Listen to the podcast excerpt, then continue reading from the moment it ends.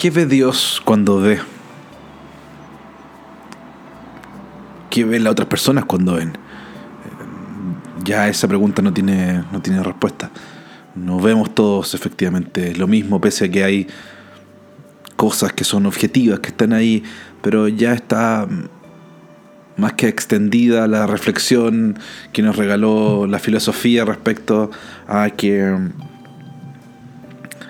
eh, son los puntos de vista del observador los que construyen una realidad eh, y una proyección eh, mental que se transforma después en, esta imagen. De ahí las diferencias que dos personas pueden tener viendo el mismo fenómeno. Esta es la historia, está eh, la perspectiva anterior, los prejuicios, los análisis, eh, si se quiere incluso las dificultades o traumas que la vida le ha planteado a uno. Eh, todas esas cosas vienen a cohabitar, a coexistir cuando uno tiene frente a, frente a uno una, una realidad que luego analiza y interpreta. ¿Qué ve Dios entonces cuando ve las cosas? ¿Qué ve Dios cuando nos ve a nosotros? en alguna medida intenté responder esa pregunta personal eh, por cómo veían otros seres vivos. Los animales ven la realidad de forma particularmente distinta por limitaciones eh, estructurales o biológicas. Y por supuesto nuestra mascota no ve la realidad como, como, la, vemos, como la vemos nosotros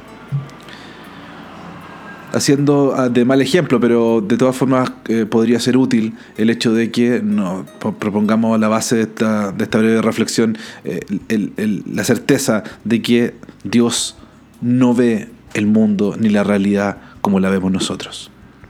En 1 Samuel capítulo 16, versículos 6 y 7, tenemos, creo yo, la oportunidad de ver el mundo a través de la óptica, de la perspectiva de Dios. Dice, y aconteció que cuando ellos entraron, vio a Eliab y se dijo, ciertamente el ungido del Señor está delante de él. Pero el Señor dijo a Samuel, no mires a su apariencia ni a lo alto de su estatura, porque lo he desechado. Pues Dios ve no como el hombre ve, pues el hombre mira la, apariencia exterior, pero el Señor mira el corazón. Me tomo del recorte de lo que acabo de leer lo siguiente textual. Dios ve no como el hombre ve.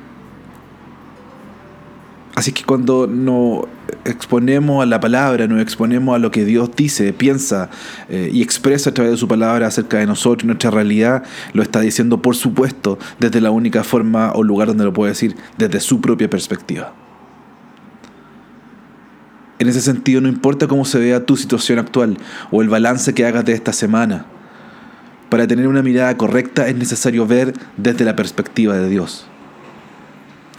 Tengo la certeza de que Él te ama y está contigo. Dice que Él está cerca de los que son humildes y que su amor por ti no acabará jamás. La pregunta queda en el aire. ¿Puedes ver lo que Dios ve?